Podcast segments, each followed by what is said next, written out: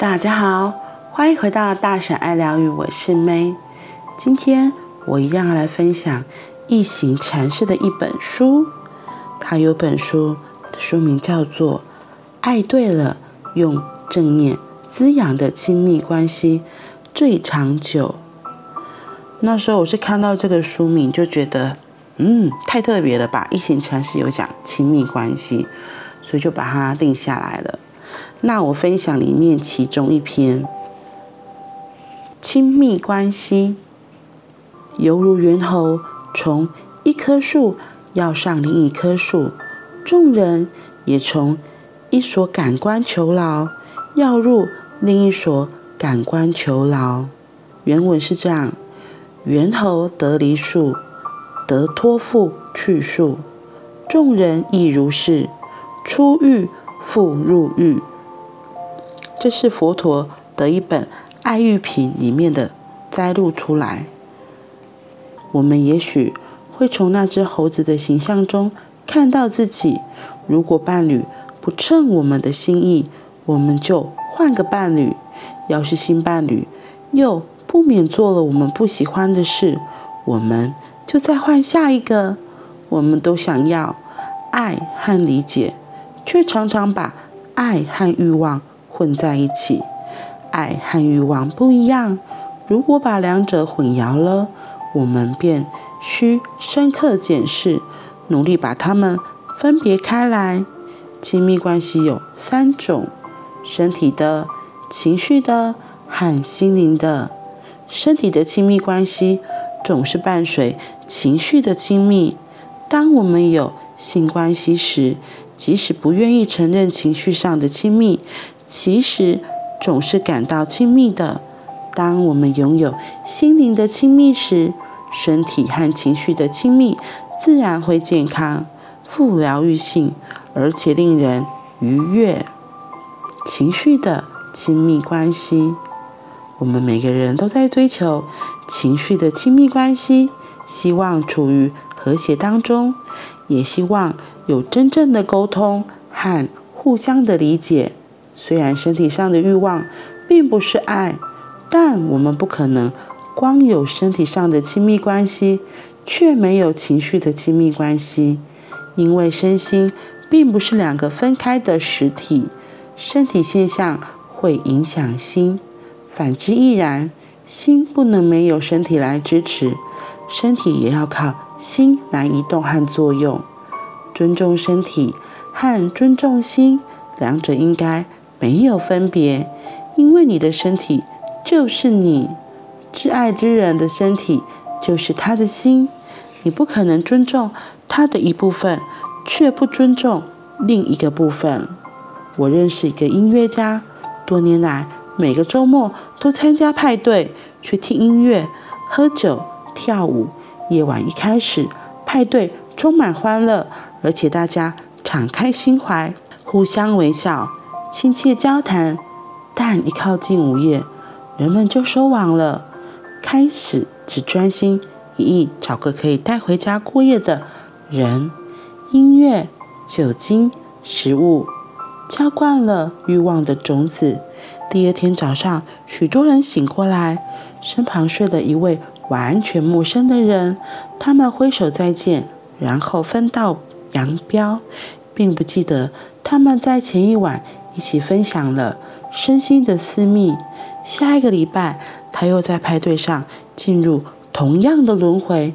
但不管他去过多少派对，或者跟多少人过夜，都遍寻不着那一直渴望的情绪上的幸福，也填补不了内心的空虚。身体的亲密关系，每一个生物体都想延续生命到未来。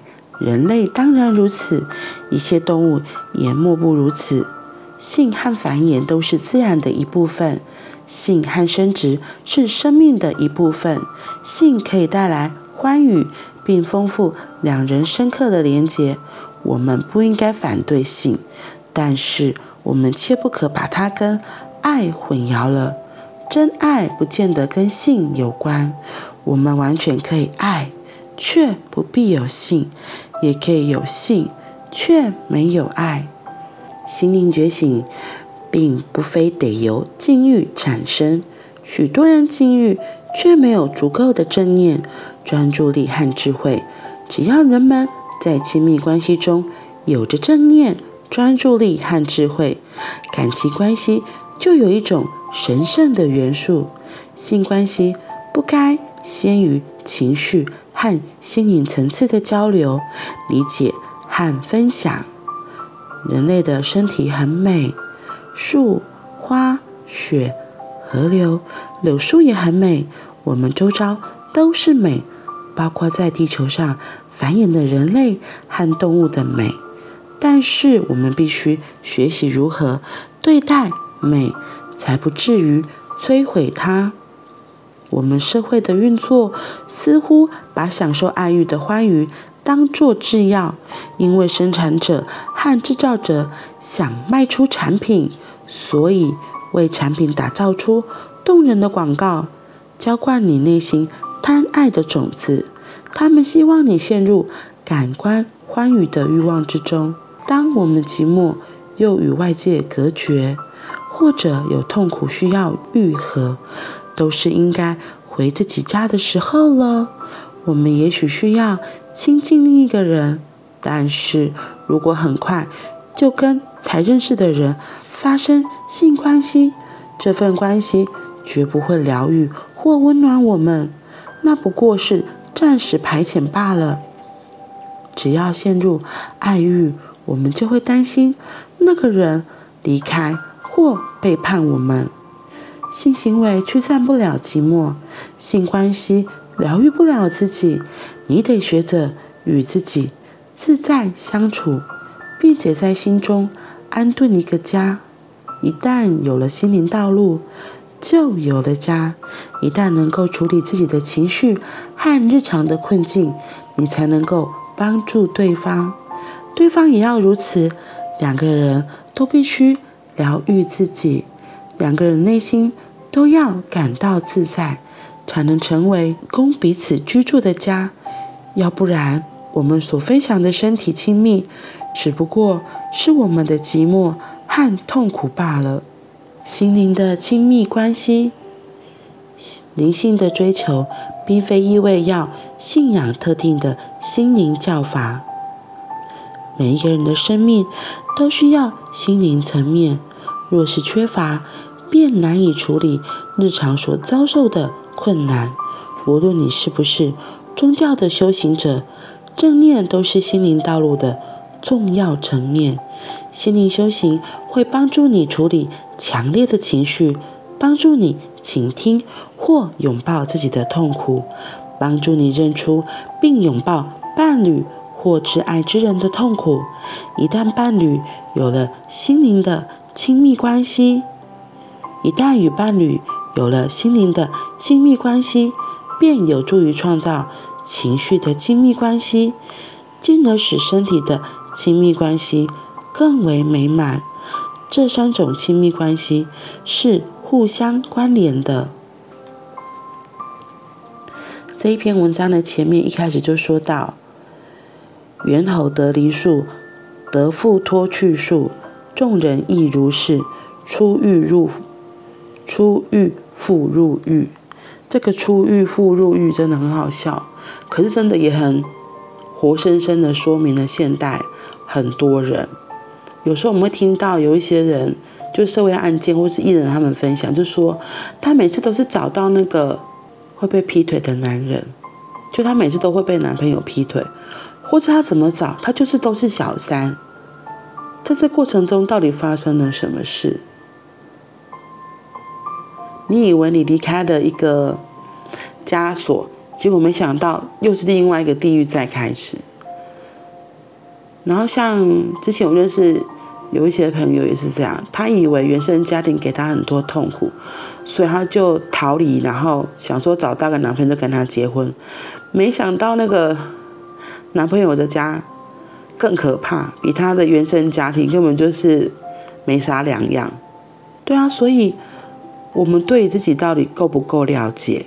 我们有时候会以为，像对方会劈腿啊，一定是都只是对方的错。然后疫情禅师在这边讲到三个很重要跟亲密关系有关的，身体的、情绪的和心灵的。他特别有说到，尊重身体和尊重心，两者应该没有分别，因为你的身体就是你，挚爱之人的身体就是他的心。所以像那种，嗯，什么炮友那一些的啊，我觉得。在这过程中，我这样子听完这几篇下来，我就会觉得，其实不会单纯是炮友，一定是你还是会跟他有一些情感上，不会单单只是肉体上的。对，为什么会说是炮友？那我会说，就只是因为他不想要负责任啊，他不想要承认男女关系这个东西，因为有些人会觉得男女关系、男女朋友这个名词就像结婚一样。是一个枷锁，他就被等于被套住了，他就不可以有再去偷吃的机会，所以他用炮友这个名词来来来说，就说哦，我们就只是炮友关系，因为就就像有人就是不结婚就是一样嘛，他觉得那张纸就会有很多的约束，很多的枷锁就靠上去了，所以其实回过头来你要问问自己，为什么我不想要？结婚为什么不想要承认？对，就是男女朋友，宁愿只停留在炮友关系。真的，我之前有听过，就是有人真的是一段时间很长，就都只是怕。我想说，那都对啊，你你你，就是就是就是像他这里说的，其实你要跟一个人发生性行为这件事，你会给他看到你自己最私密的地方，那怎么可能？嗯。就我一开始也，嗯，就是这这，我觉得这不太能够理解的，就是一定还是会有情感上的影响，不可能完全都没有。哦，这里其实他前面有说到关于就是炮友这件事情，他说身体的亲密总是伴随着情绪的亲密。当我们有性关系时，即使不愿意承认情绪上的亲密，其实总是会感到亲密的，就只是嘴巴上不想要真的承认。其实，我会说，在某种程度上，你一定是有一定的喜欢对他，所以情感上、情绪上是有的。那在心理上，我觉得就比更高了。可是，我觉得我们在情绪跟生理就已经就撒浪我都搞不清楚了。不过，我觉得其实最最最最重要的是，我觉得是我们怎么跟自己好好的相处。这里有提到，当我们愿意能够。先真实面对自己的感受，诚实的面对自己对这个人的观感是什么，然后能够勇敢的表达出来，或者是真的就是在自己愿意的情况下，就当我知道原来我对这个人的观感是什么，或是我对我的伴侣其实有哪些是不开心、不喜欢的，能够勇敢的去说出来，在这样子的过程中，我觉得才有可能会更进步。不过第一个一定是先回过头来看自己。我为什么看对方不顺眼的地方是哪里？或是在这关系中我不够勇敢的地方又是哪里？一定都是跟我自己先有关。我要先回来过头来，愿意看关于我的问题是什么，而不是一开始就指着对方的鼻子骂说都是你，没有，不会都是别人。你一个手指头比出去骂别人的时候，你四根手指头是比向你自己的。